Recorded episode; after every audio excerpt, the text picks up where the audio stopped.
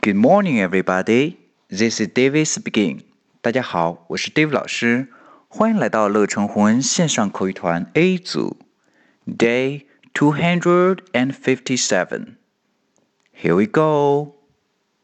今天呢，我们来学习一个实用短句。Excuse me, how do I get to the bus station? Okay, excuse me.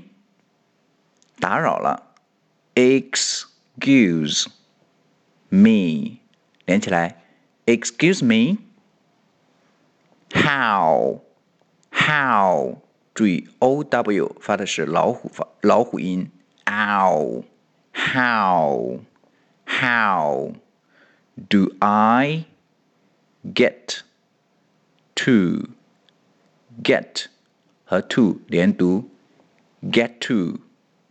get to 只发一个 t 的音。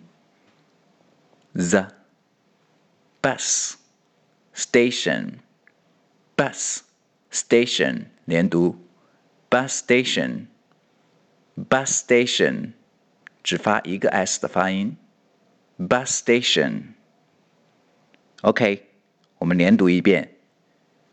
Excuse me, how do I get to the bus station?